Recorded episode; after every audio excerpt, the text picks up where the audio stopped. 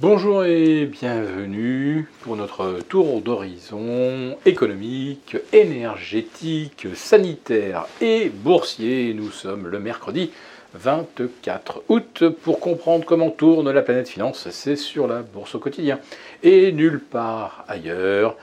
Et euh, le titre de cette chronique, ce sera euh, Et si notre pire cauchemar habitait Piccadilly? Ah, je fais euh, euh, référence euh, à la situation plus que tendue que l'on observe aujourd'hui en Angleterre, à Londres en particulier, mais en fait dans toute l'Angleterre, avec une grève générale d'une ampleur telle qu'on n'en a pas connue depuis les années Thatcher. Depuis, allez, on va dire, la fin des années 80, tout le monde est en grève, les conducteurs de de métro, de train, les routiers, maintenant les avocats et les dockers. Euh, ce qui est en mieux pour l'industrie britannique, naturellement. Euh, si les dockers sont en grève, eh bien les usines ne tournent plus, puis même les supermarchés britanniques ne seront plus approvisionnés.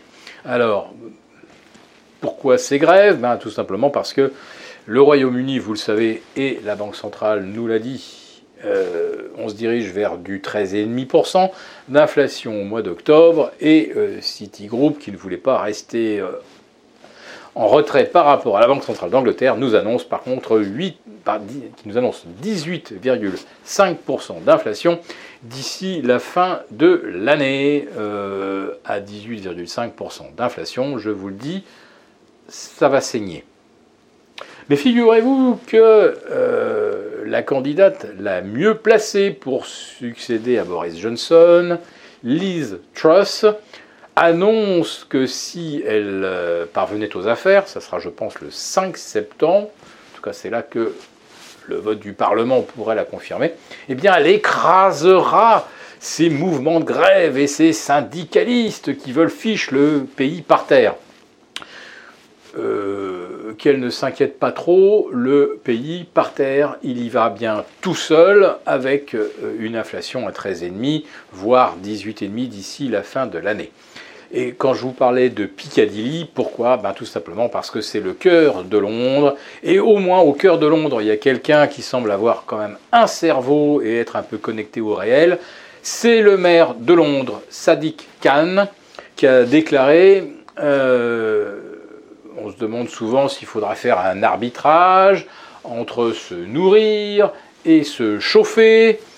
Eh bien, Sadiq Khan, lui, sait que de nombreux ménages ne pourront faire ni l'un ni l'autre. Autrement dit, on va avoir des centaines de milliers de Britanniques à la soupe populaire cet hiver et qui rentreront chez eux pour grelotter et qui auront peut-être les moyens de chauffer une seule pièce de leur appartement. Donc on va dire que ceux qui sont à la soupe populaire et qui n'ont plus de quoi se chauffer n'ont peut-être plus grand-chose à perdre. Et euh, c'est un petit peu euh, le scénario du pire, c'est-à-dire euh, mettre du satchérisme sur une inflation euh, galopante, je pense que ça va être, euh, sportif. Alors, euh, le gouvernement français, lui, a, choisi, lui, le bouclier tarifaire pour empêcher les prix de l'énergie de s'envoler.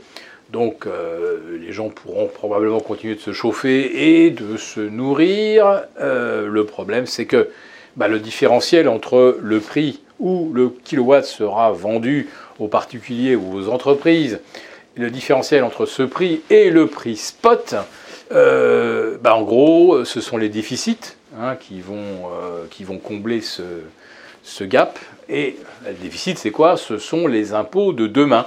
C'est euh, une charge qui pèse sur les générations futures. Alors, bien sûr, vous vous direz, mais après tout, on peut rouler la dette éternellement. Euh, il y a un moment où ça risque quand même euh, d'affecter la crédibilité de l'euro.